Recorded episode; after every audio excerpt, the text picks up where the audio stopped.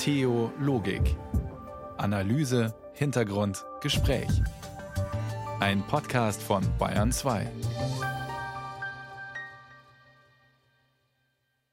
Herzlich willkommen zu einer Stunde über Gott und die Welt hier in Bayern 2 mit Theologik und Friederike Wede.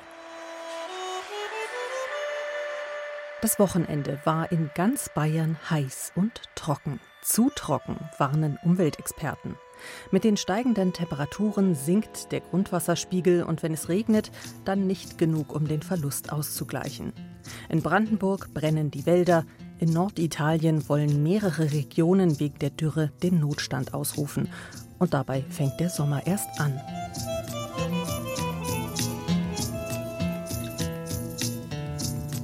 Und trotzdem verbraucht jeder von uns pro Tag zwischen 125 und 130 Liter. Um Wasser als knappes Gut soll es in der nächsten Stunde gehen. Um Wasser als Menschenrecht und als Kulturstifterin menschlicher Zivilisation. Und um Wasser als Glaubensfrage. Also Hahn auf. Obwohl Leitungswasser zu den am besten kontrollierten Lebensmitteln in Deutschland zählt, vielen Menschen reichen die dabei gemessenen Qualitäten allein nicht aus. Das Angebot an Mineralwassern ist riesig. Verschiedenste Heilquellen, Vulkanwasser aus den Vogesen oder Quellwasser von den Fidschi-Inseln füllt die Supermarktregale. Einen besonderen Anspruch ans Trinkwasser findet man vor allem im Bereich der Naturheilkunde, aber auch einfach der Volksfrömmigkeit. Nadja Stempel ist der Frage nachgegangen, warum für manche Menschen Wasser eine Glaubensfrage ist. Etwa eine Stunde südöstlich von München, in der Nähe von Klonn, befindet sich das Frauenbründel. Eine Quelle, die unter einer Marienkapelle am Waldrand entspringt. Ich hole jedes Mal Wasser. Ich komme ganz weit weg her, vom Flughafen München draußen, und hole mir dieses Wasser. Das sind unsere Kanister und die holen wir immer ab. Und ich kann nur sagen, der Kaffee schmeckt köstlich. Und es schmeckt alles so gut. Und es, es ist ein Wasser, das ist ein besonderes Wasser. Ja, Soll doch ja, auch genau, Heilwirkung genau. haben, ne, das Wasser. Und auf diesen Kellen steht ja, ich bin die Quelle des ewigen Lebens. Lebens. Also vielleicht können wir das so als eine Art Jungbrunnen sehen. Für mich ist das einfach auch ähm, vom, vom Ablauf her, sich das Wasser hier zu eine Wertschätzung von Wasser und äh, spielt vieles eine Rolle. Ich glaube, diese Kapelle macht das Wasser und die energetisiert das. Das ist eine Kraft, die man nicht beschreiben kann, aber die trotzdem da ist. Und darum, man muss schon dran glauben. Auch, ne? Auf einem Schild wird ausdrücklich darauf hingewiesen, dass es sich nicht um Trinkwasser handelt. Ein rein rechtlicher Hinweis, der daher rührt, dass das Gesundheitsamt das Wasser nicht regelmäßig kontrolliert. Den Überlieferungen nach soll das Wasser speziell bei Augenleiden helfen und die Lebenskraft und das Immunsystem stärken. Einen wissenschaftlichen Nachweis dafür gibt es nicht, aber die Menschen glauben daran. Die kleine Kapelle, unter der die Quelle entspringt, ist vollgehängt mit Kruzifixen und Votivdarstellungen, die die Wunderheilungen bezeugen sollen. Von weit her kommen die Menschen zur Quelle gepilgert, um von dem Wasser zu trinken oder es gleich literweise in Kanister und leere Wasserflaschen abzufüllen. Wir machen das dann immer so. Kommt ja direkt unter der Kapelle, wo Maria drin ist.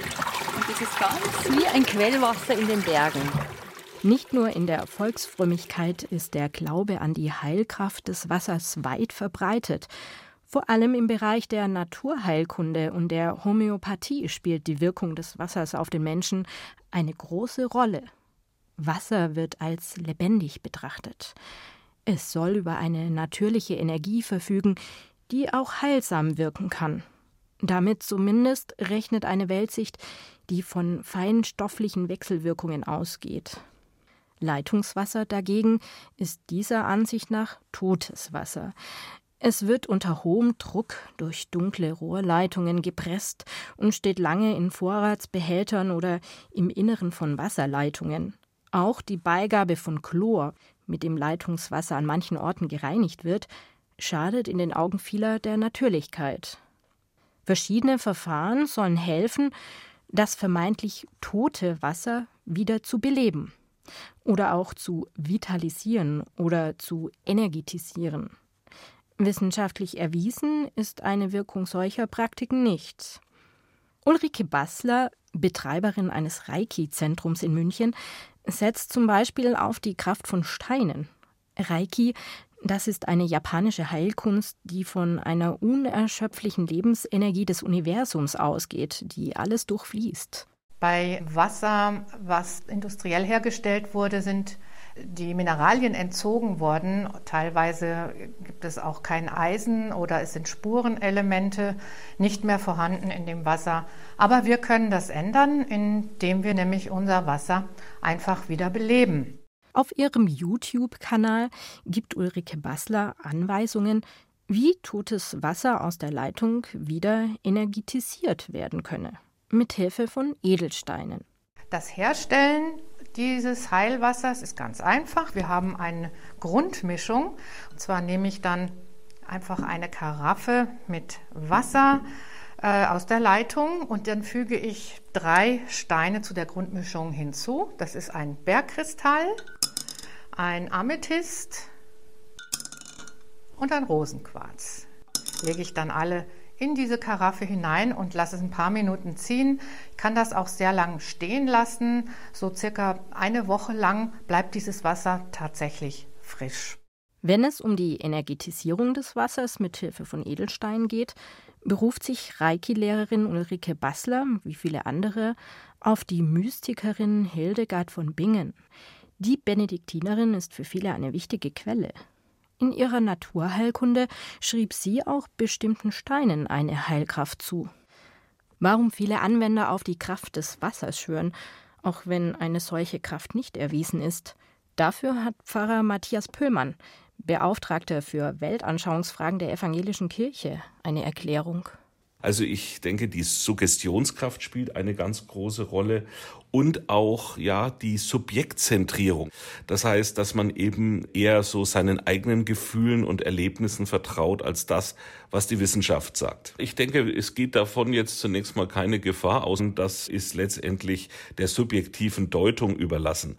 Wenn eben sehr stark über die Heilkraft des Wassers gesprochen wird und wenn das dann letztendlich zu einer sehr negativen Einstellung gegenüber der herkömmlichen Medizin führt, da sind dann Probleme vorprogrammiert.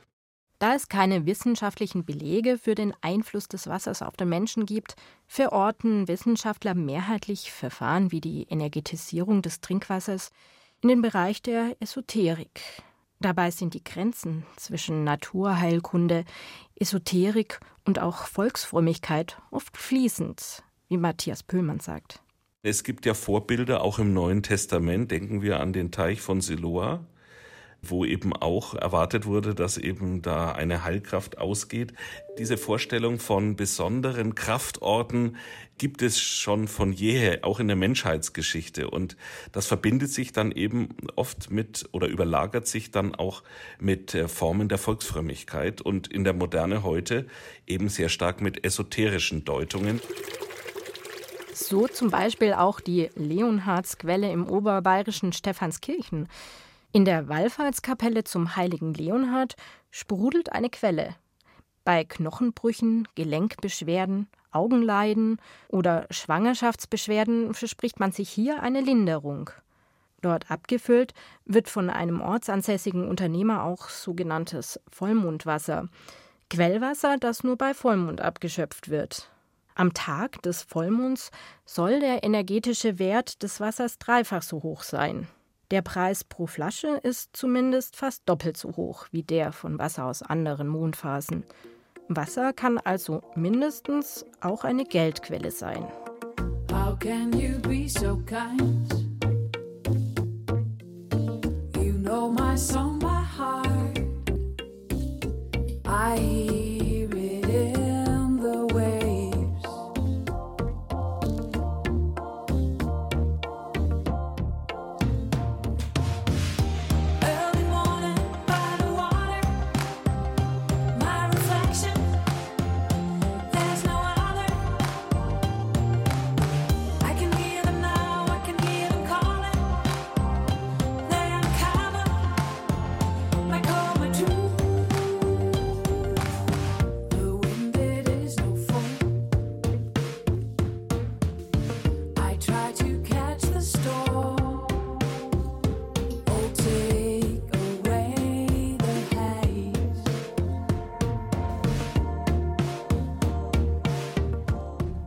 Heimatsound Elektropop aus Lohr am Main in Bayern 2 Hundreds mit Body of Water. Nass wird's jetzt auch. Wir reden über Wasser, mit dem sich, so hat man gerade im Beitrag von Nadja Stempel gehört, oftmals Glaubensfragen verknüpfen. Das gilt aber nicht nur für die heutige Zeit und auch nicht nur für moderne Mystik. Schon immer hat Wasser in den Weltreligionen eine zentrale Rolle eingenommen, hat gereinigt, geheiligt, symbolisiert oder initiiert. Ihnen fällt da nur Noah mit seiner Arche ein oder vielleicht Boney M. mit den Rivers of Babylon? Dann aufgepasst. Theologikreporterin Viktoria Hausmann weitet ihren Blick auf Wasser in den Weltreligionen. Durch die Meditation, das heißt also durch die spirituelle Praxis, setzen sich die Sedimente, die im Wasser sind. Das Wasser wird klar und wenn das Wasser klar ist, kann man bis auf den Grund des Ozeans oder des Sees schauen. Und wenn man auf den Grund des Geistes schauen kann, durch das Wasser hindurch, dann macht man die Erfahrung der Einheit der Welt und des Eingebundenseins der wechselseitigen Abhängigkeit aller Erscheinungen. Und das ist das Ziel der Meditation.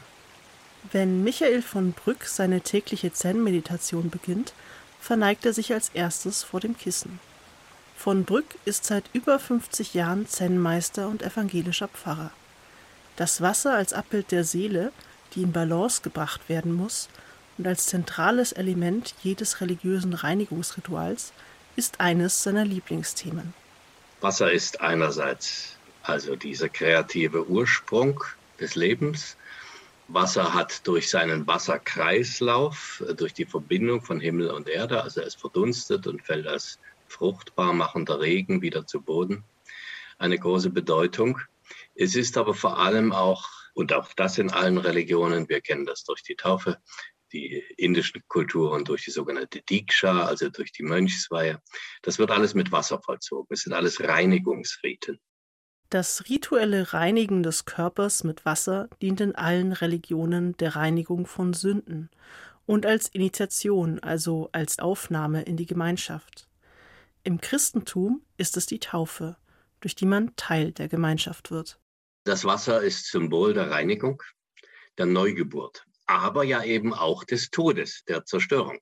Getauft werden, ich zitiere jetzt Paulus, die Taufe ist ein Ertränktwerden des alten Adam, völlig unkoordinierten, wie die Bibel sagt, sündhaften Menschen, und ein Neugeborenwerden, dass wir uns durch Wasser, durch Wassergüsse erfrischen, reinigen. Es dient der Gesundheit, Kneipp-Tradition etwa. Das alles hängt zusammen. Diesen Ansatz der Reinigung, der Neuschöpfung oder Wiedergeburt kennen alle Weltreligionen. Im Judentum gibt es mit der Mikwe, in der Konvertiten mehrfach untertauchen müssen, bevor sie ein gereinigtes Leben als Juden beginnen können, ein ähnliches Ritual. An ihrem Neujahrstag Rosh Hashanah praktizieren jüdische Gemeinden außerdem das sogenannte Taschlich-Gebet an fließenden Gewässern. Dabei schütteln sie ihre Taschen und die Säume ihrer Kleider aus und beten um Vergebung und einen Neuanfang.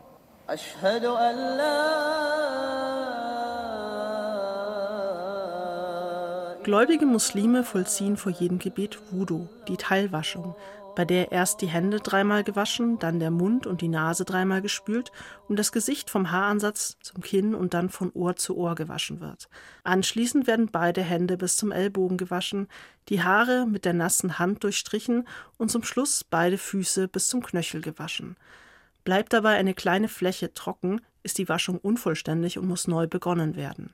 Ziel ist das Erreichen der rituellen Reinheit, Tahara, ohne die Allah keine Gebete erhört.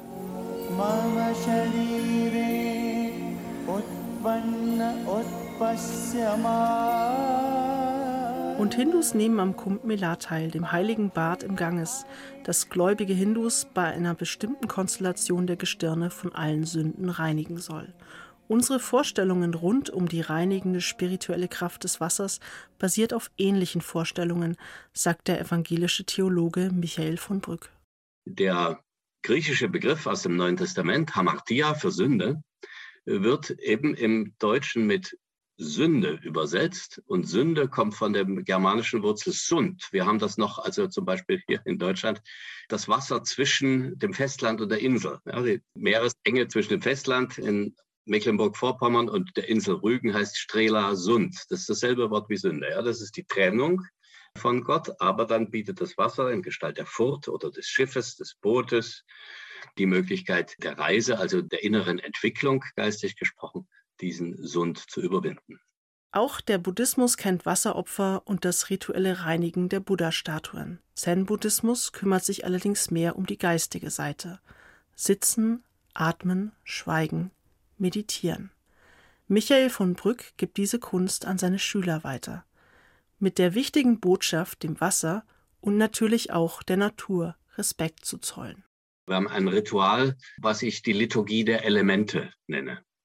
Wir gehen raus in den Garten und bringen das alles zusammen in einem Mandala, danken uns für diese Einheit, von der wir leben, von der Erde, von der wir leben, dem Wasser, von dem wir leben, dem Feuer, von dem wir leben und der Luft, von der wir leben und geloben, diese unsere Lebensgrundlage in Zukunft sorgsam zu behandeln, achtsam zu behandeln, so dass sie nicht geschädigt werden. Das ist ein Abschlussritual unserer Zen-Übungen und da spielt das Wasser natürlich eine entscheidende Rolle.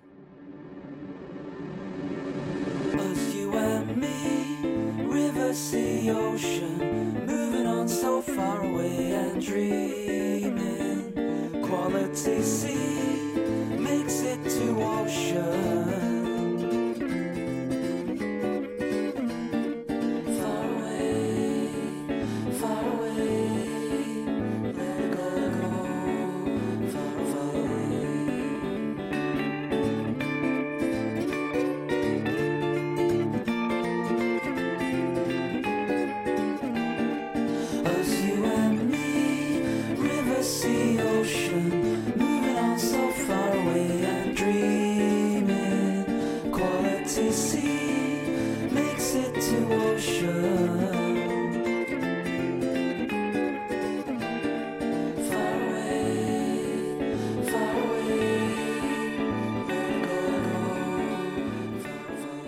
River, Sea, Ocean. Um alles, was da fließt, strömt und sprudelt, geht es hier auf Bayern 2. Wasser spielt, wie eben gehört, eine Rolle in den Ritualen aller Weltreligionen. Es ist Projektionsfläche für alle möglichen Glaubensfragen und es ist auch, da sind sich die Religionen einig, kostbar. Das gilt in der gegenwärtigen Situation umso mehr, denn Wasser wird knapp. Nicht nur auf der Südhalbkugel, sondern auch hier in Bayern. Darüber spreche ich mit Kerstin Schlögel-Flierl. Sie ist Lehrstuhlinhaberin für Moraltheologie an der Uni Augsburg mit Schwerpunkt Umweltethik. Sie ist außerdem Mitglied des Deutschen Ethikrats. Frau Professor Schlögel-Flier, es findet ein Verteilungskampf um sauberes Trinkwasser statt. Wo auf der Erde wird der denn im Moment besonders hart ausgefochten? Als Theologin bin ich natürlich immer dabei, die Optionen für die Schwächeren zu sehen und würde sagen, der Verteilungskampf findet im ersten im globalen Süden statt, aber natürlich auch hier vor Ort. Also ich denke, wir sehen bei dem Verteilungskampf immer sehr stark den globalen Süden, aber die schwächeren Regionen, auch jetzt hier in Bayern, werden auch immer deutlicher. Von dem her würde ich sagen, dass es den Blick global und lokal braucht. Einer Datenanalyse des Recherchenetzwerks Korrektiv zufolge haben in den vergangenen zehn Jahren die gerichtlichen Konflikte, in denen es um Wasser geht, im Vergleich zu den zehn Jahren davor, ganz drastisch zugenommen. In Bayern hat sich die Zahl der Verfahren sogar fast verdoppelt. Das zeigt ja einen deutlichen Trend auf. Und zugleich beanstandet Korrektiv, die Behörden hätten gar keine konkreten Konzepte, wie man in Zukunft einer Wasserknappheit begegnet. Wo sehen Sie denn politisch Handlungsbedarf? Sie sind ja eben als Ethikratsmitglied da auch beratend tätig. Ich glaube, es geht in der Ethik, in der ethischen Beforschung des Problems damit, dass wir das Wasser als Gemeinschaftsgut erkennen. Also wir sehen immer sehr, das Wasser kommt aus der Leitung und es ist sauber, wir können es trinken und freuen uns aber deutlich, eigentlich müsste uns ein Umdenken stattfinden, das Wasser als Gemeinschaftsgut auch in globalen Zusammenhängen zu sehen. Und das würde uns natürlich auch in dieser Wasserknappheit auch zum Wassersparen viel mehr animieren. In einer sogenannten Wasserethik unterscheiden wir erstmal Süßwasser und Salzwasser und dann natürlich auch die Frage, für was wird das Wasser verwendet? Ist es für die Landwirtschaft, ist es für den Garten, für den Swimmingpool? Da machen wir deutliche Abstufungen. Und natürlich auch, ist es Flusswasser, also Wasser am Fluss? Wie ist es mit dem Flussanrainen und so weiter bestellt? Also es sind sehr viele Themen, die uns in der Wasserethik beschäftigen als Ethikerin. Und ich würde sagen, ein Umdenken, eine neue Wertschätzung des Wassers ist eigentlich das, was angeraten wäre. Anthropologen in diesem Feld haben schon vor längerer Zeit herausgestellt, dass wir diese lebensspendende Kraft des Wassers wieder neu bedenken müssen und dass wir, wenn wir solche Wasserknappheitsentscheidungen treffen, mehreres bedenken müssen. Also natürlich uns heute, aber auch die zukünftigen Generationen und natürlich auch das Ökosystem. Also dass die Stakeholder mehrere sind und es nicht so sehr auf den Einzelnen ausgeht. Wie sieht es denn mit der Privatisierung aus? Die stellt ja auch ein Problem dar. Ein bekanntes Beispiel in diesem Zusammenhang ist ja beispielsweise die Firma Nestlé, die an vielen Orten Wasser entnimmt, so sehr, dass Anwohner der betroffenen Gebiete unter Wasserknappheit leiden. Und dieses Wasser wird dann hinterher in Plastikflaschen verkauft für viel Profit. Und auch in Bayern gab es ja bereits Streitfälle mit Firmen, die immer mehr Wasser entnehmen, ohne dass so ganz klar ist, ob das wirklich sein muss und vor allem, welche Auswirkungen das langfristig hat. Wie kann man das denn steuern? Welche Rolle könnte da beispielsweise ein Wassercent spielen? Also ich würde insgesamt da wieder sehr grundlegend und normativ gehen und die Frage überhaupt, ob Wasser Ware werden soll. Also soll das überhaupt sein?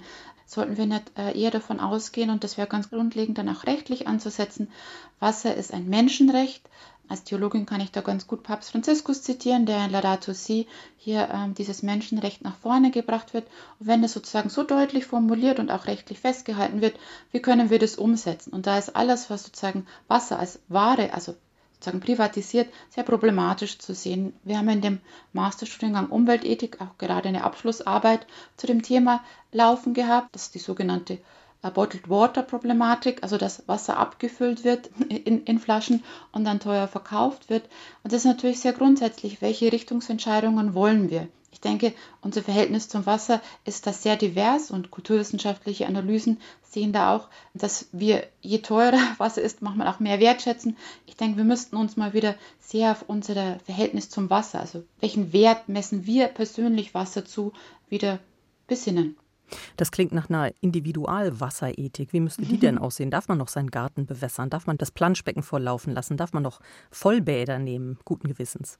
Also Wasserethik hat eine individualethische, eine strukturethische und natürlich ähm, ganz grundlegende politische Dimension. Ich war jetzt immer sehr auf der individualethischen Ebene unterwegs, weil die ja oft verloren geht. Und ich würde schon sehr immer überlegen, für was ich mein Wasser verwende das ja jetzt hier in Augsburg zum Beispiel klar aus der Wasserleitung sprudelt. Ich würde sagen, mehrere Stakeholder, also das Individuum, die Gesellschaft und natürlich das Ökosystem. Also sagen, gar nicht zu gießen und alles verdorren zu lassen, würde genauso problematisch sein, als sozusagen ständig den Pool neu zu befüllen. Ich würde da man nennt es in der Ethik Suffizienz, die Genügsamkeit zu einer Genügsamkeitsstrategie auffordern wollen. Und das Ganze muss ja auf politischer Ebene dann aber auch in eine Strategie, ein Konzept gegossen werden. Das Umwelt- und Verbraucherschutzministerium arbeitet gerade an seiner Strategie Wasserzukunft Bayern 2050. Wasser neu denken ist der schöne Titel, das klingt ja vielversprechend. Was wäre denn notwendig für die Zukunft von Wasser? Also gesellschaftliche Transformation, das klingt jetzt immer sehr nach großen Worten äh, und nach großen Ideen, aber ich bin schon der Meinung, dass es äh, dieses gesellschaftliche Umdenken braucht, diese neu das Wasser als Wert, als Entscheidung zu sehen und nochmal neu sein Wasserverhalten zu überdenken. Also vieles an grauem Wasser, auch zum Beispiel in der Lebensmittelproduktion, nochmal neu zu denken und zu versuchen, auch zum Beispiel seinem Kaufverhalten an die Wasserkomponente zu denken. Also manches, das sehr wasserintensiv ist in der Herstellung, vielleicht sich da einzuschränken und nicht auf Gemüse zu setzen, das sehr wasserintensiv ist und so weiter. Also man kann da sehr viel an Transformation auch schaffen, um wasserbewusster, so würde ich es fast nennen wollen, arbeiten und leben zu wollen. Digitales Wasser wäre eigentlich ein gutes Schlagwort da an dieser Stelle auch. Also künstliche Intelligenz, die uns hilft, Lecks zu finden, dass Wasser nicht einfach versickert. Künstliche Intelligenz, die versucht, Wasser gut zu leiten, dass wir sozusagen gut eine Wasserverteilung hinbekommen. Also es gäbe da schon ein paar innovative Ideen und ich würde sagen, vieles an Technik ist möglich und müsste ausgebaut werden. Ich möchte aber den Einzelnen nicht aus der Verantwortung nehmen. Das ist typische Allmende-Problematik, es ist da. Wir wissen, dass darum gesorgt wird, aber der Einzelne muss hier schon nochmal deutlicher ein wasserbewusstes Verhalten an den Tag legen. Für einen bewussteren Umgang mit Wasser und innovative Ideen, wie man Wasser sicherstellen kann. Kerstin Schlögel-Fliel war das, Lehrstuhlinhaberin für Moraltheologie an der Uni Augsburg mit Schwerpunkt Umweltethik. Vielen Dank, Frau Professor Schlögel-Fliel. Sehr gerne.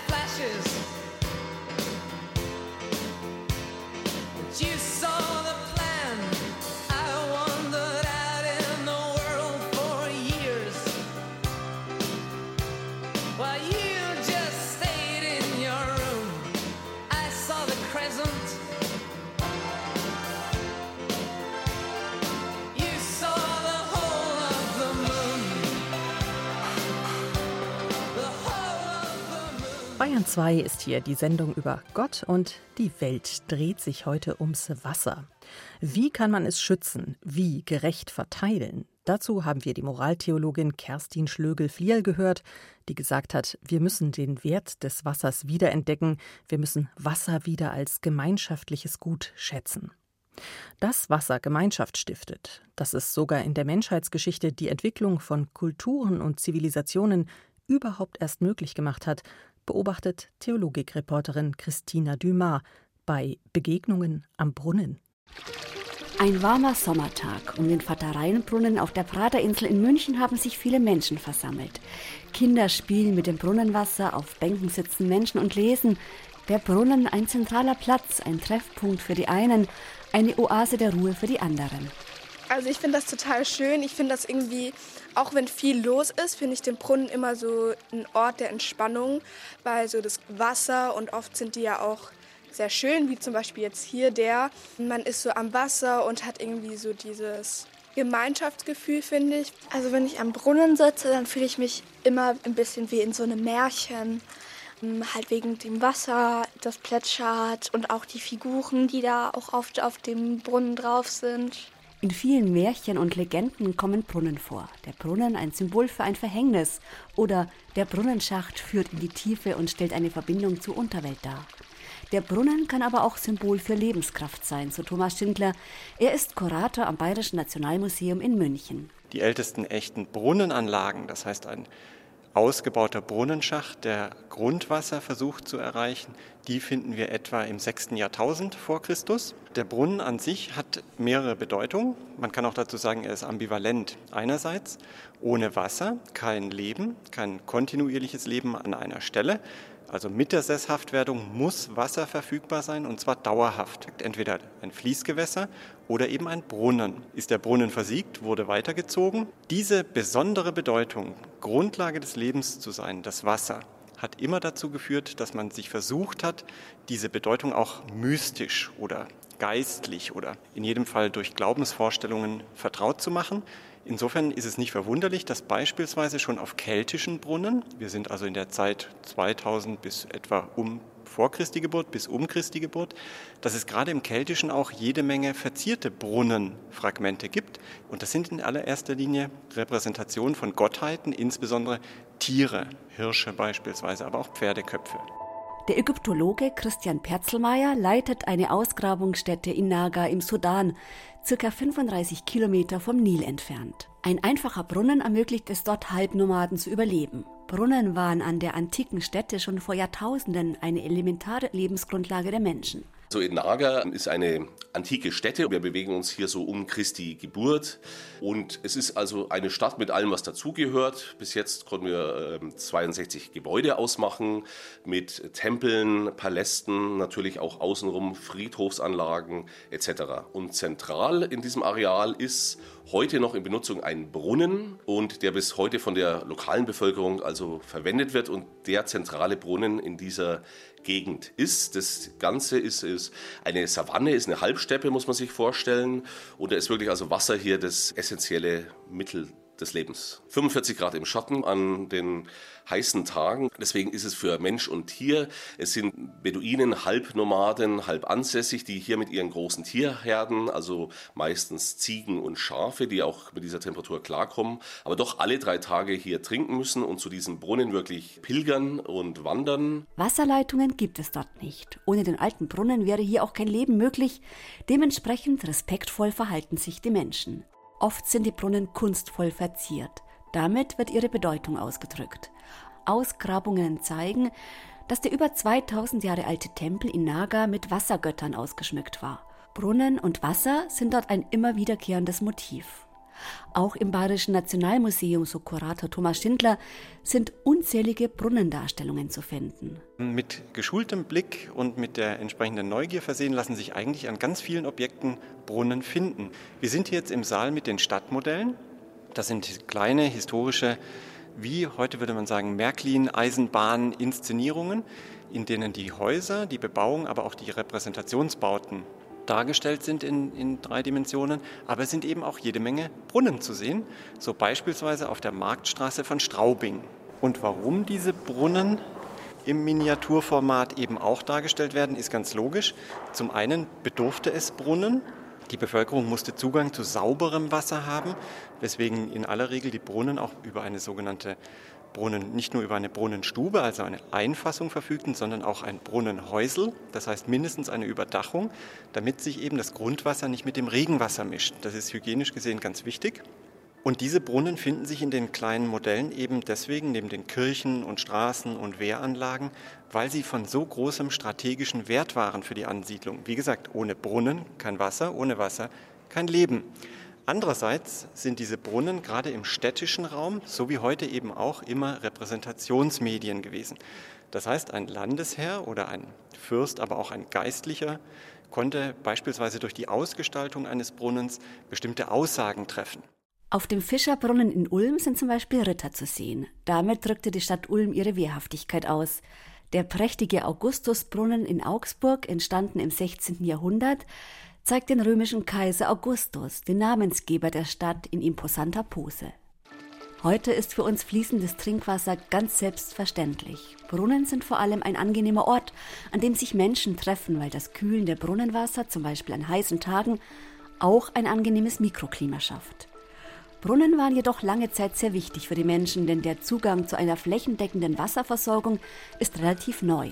Er entstand erst in der zweiten Hälfte des 20. Jahrhunderts. Der Zugang zu frischem Wasser, der ist im ganzen 19. Jahrhundert für die meisten Menschen gar nicht gegeben. Die meisten Menschen versuchen sich tatsächlich Wasser zu beschaffen, wo es nur ging, egal wie der Brunnen aussah.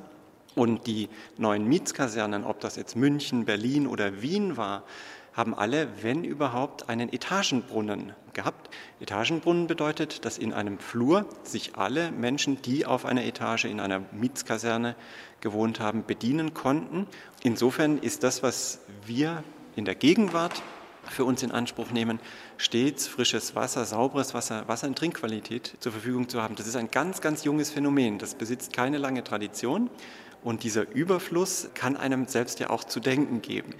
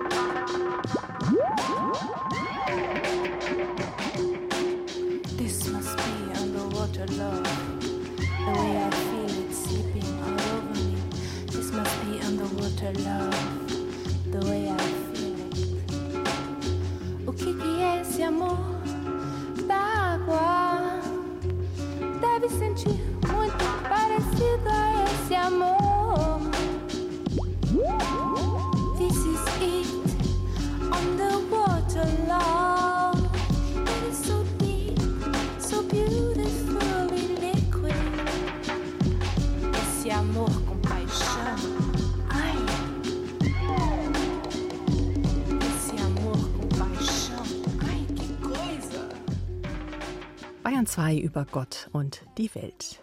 die bestand ja, so erzählt es die Bibel, am Anfang aus einer Urflut. Auch andere religiöse Traditionen schildern existenzielle Begegnungen mit Wasser. Eine der eindrücklichsten sicher die Erzählung von der Sintflut im Alten Testament. Ein Text, in dem sich generationenüberdauernde Erinnerungen aus dem kollektiven Menschheitsgedächtnis erhalten haben dürften an reale Flutkatastrophen, die Mensch und Tier auslöschten. Ein ähnlich apokalyptisches Szenario haben die Menschen im Ahrtal zwischen dem 14. und 17. Juli 2021 erlebt, also vor fast einem Jahr. Viele sind bis heute traumatisiert von der Gewalt des Wassers. Dazu jetzt Pfarrer Eberhard Hoppe. Er ist Notfallseelsorger im Lahn-Dill-Kreis in Hessen und war im Ahrtal im Einsatz. Herr Hoppe, Sie waren mit dem technischen Hilfswerk in den betroffenen Ortschaften unterwegs und haben mit Überlebenden gesprochen und auch mit Helfern und Einsatzkräften. Was haben Sie denn da erlebt? Also ich habe es natürlich zunächst nur aus den Erzählungen der Menschen erlebt, aber das war sehr eindrücklich, weil diese Menschen zum Teil traumatisiert wurden davon und es sind einfach Phänomene, die man nur schwer sich vorstellen kann. Also wenn zum Beispiel eine Familie erzählt hat, dass sie zugeguckt hat, wie ihr dreistöckiges Haus weggeschwommen ist, inklusive Keller, dann weiß man einfach nicht, wie man sich das vorstellen soll. Ich habe dann nachgefragt, wie das passiert ist. Da sagen sie, die Flut hat einfach Stück für Stück vom Fundament weggerissen und das Haus ist scheibchenweise nachgerutscht. Und dann war es weg die hat am Ufer gestanden sozusagen und hat da zum Teil noch mit zugeguckt. Ich habe aber auch andere Familien erlebt, die im Haus waren und dann vom Erdgeschoss in den ersten Stock, vom ersten Stock in den zweiten Stock, vom zweiten Stock oben aufs Dach und dann war das Haus weggeschwommen und die Leute sind mitgeschwommen auf entsprechenden Teilen von Ästen und so weiter und sind dann zwei bis sechs bis acht Stunden später irgendwo von der Feuerwehr aus dem Gebüsch des Uferrandes gerettet worden. Oder von mindestens dreien wissen wir auch, dass es nicht überlebt haben. Da sind dann die Leichen irgendwo 30, 40, 50 Kilometer weiter gefunden worden. Die Bilder damals im Fernsehen waren ja wirklich geradezu apokalyptisch. Wie sah es denn aus, als Sie im Ahrtal ankamen damals? Also in den Ortschaften, wo wir selber eingesetzt wurden, sah es in den meisten Straßen ganz normal aus, weil die höher gelegen waren. Schwierig war es unten im Tal, da wo eben die Ahr entlang floss, weil die Ahr ist ein beschauliches, wunderschönes Flüsschen, das etwa 60 bis 70 Zentimeter hoch ist und das in dieser Nacht vom 15. auf den 16. oder 14. auf 15. Juni letzten Jahres die verheerende Höhe von 8,30 Meter hatte. Und das ist natürlich eine Sache, wo Sie dann schnell rauskriegen können, dass alles, was unter acht Metern lag, überschwemmt wurde. Und das ist bei einem normalen Haus der zweite Stock. Das ist bitter. Sie sind ja Pfarrer, Herr Hoppe. Die Bibel kennt ja viele Texte, die das Wasser als beängstigende Gewalt schildern. Also ich denke da nur mal an die Psalmen. Schon reicht mir das Wasser bis an die Kehle oder ich bin in tiefem Schlamm versunken, die Strömung reißt mich fort. Sie kennen diese Texte wie Ihre Westentasche. Kamen Ihnen solche biblischen Bilder in den Sinn? Ja, mit Sicherheit. Also wenn man die Bibel als Christ ein bisschen liest, gibt es ja eine ganze Menge Stellen von der Schöpfungsgeschichte angefangen, wo das Chaos ja besteht darin, dass alles unter Wasser ist und Gott dann erst das Wasser zur Seite drängt, damit das feste Land sichtbar wird. So geht es ja schon in der Schöpfungsgeschichte los. Dann kommt die Sintflutgeschichte, die ist natürlich das markante Beispiel, wenn zu viel Wasser das Leben bedroht. Und hier im Ahrtal war es tatsächlich für die Menschen sowas wie eine Sintflut. Die haben das ganz konkret so gespürt, dass das eine vernichtende Epidemie war. Bis heute sind viele Betroffene traumatisiert von dem, was sie erlebt haben. Es fühlen sich aber auch viele materiell im Stich gelassen, die beispielsweise keine Versicherungsgelder bekommen haben oder auch lange auf Überbrückungshilfen gewartet haben. Haben Sie das auch erlebt? Nun, also man kann ganz konkret sagen, es gibt einige Menschen, die wirklich schon nach wenigen Tagen bis Wochen sehr positiv die ganze Sache aufgenommen haben, weil sie viel Hilfe erfahren haben. Aber es gibt nach wie vor Menschen bis heute, die noch keine Versicherungssumme ausgezahlt bekommen haben. Es gibt auch nach wie vor Anträge für Bundeszuschüsse, die nicht bearbeitet sind. Und es ist eigentlich eine Tragödie, dass wenn Politik oder auch Wirtschaft, Versicherungswirtschaft sagt, dass äh, unbürokratisch und schnell geholfen wird, wir jetzt definitiv zehn Monate später immer noch Menschen haben, die keinen Cent aus diesen Geldern gesehen haben. Erfreulich war, dass die Diakonie und auch die Kirche sofort Fonds erstellt haben, die in wenigen Tagen bis Wochen einige 10, 15, 20 Millionen Euro sammeln konnten, zum Teil inzwischen auch 50, 60, 70 Millionen, die dann als Soforthilfe vor Ort über die Kirchengemeinden evangelisch und katholisch ausgezahlt werden konnten. Das ist natürlich eine große Hilfe, dass die Menschen sozusagen ein Startgeld, eine erste Unterstützung bekommen. Als Notfallseelsorger begleiten Sie Menschen ja immer nur in der ganz akuten Krise und ziehen sich dann wieder zurück. Trotzdem, was wissen Sie denn, wie es den Menschen im Ahrtal heute geht? Wie ging es für die weiter? In dem Fall war klar, dass auch nach sechs Wochen, als die Notfallseelsorge abzog, der Akutfall zwar bewältigt war, aber keineswegs die Menschen wieder in ihren normalen Alltag zurück konnten. Und an der Stelle hat man glücklicherweise mitarbeiten können, dass Folgebegleitungen eingerichtet wurden. Also es gibt mehrere Organisationen, die inzwischen Menschen angestellt haben, die weiter seelsorgliche Angebote machen. Da ist sowohl das diakonische Werk als auch zum Beispiel die katholische und die evangelische Kirche ganz kräftig engagiert, Mitarbeiter als Projekt für zwei, drei Jahre jetzt dort in dieser Gegend den Gemeinden zuzuteilen, damit sie zusätzliche Mitarbeiter haben, die diese, ja, sag mal, psychosoziale Betreuung sicherstellen können. Das ist immer noch ein Tropfen auf den heißen Stein, denn man darf nicht unterschätzen, es hat etwa 70 bis 80.000 Menschen im Ahrtal betroffen. Und das ist eine Menge, die Sie auch nicht mit 10 oder 15 oder 20 Planstellen irgendwo bewältigen können. Die zerstörerische Kraft des Wassers, wie sie Notfallseelsorger Eberhard Hoppe vor rund einem Jahr erlebt hat bei seinem Einsatz im Ahrtal. Wir haben vor der Sendung mit ihm gesprochen.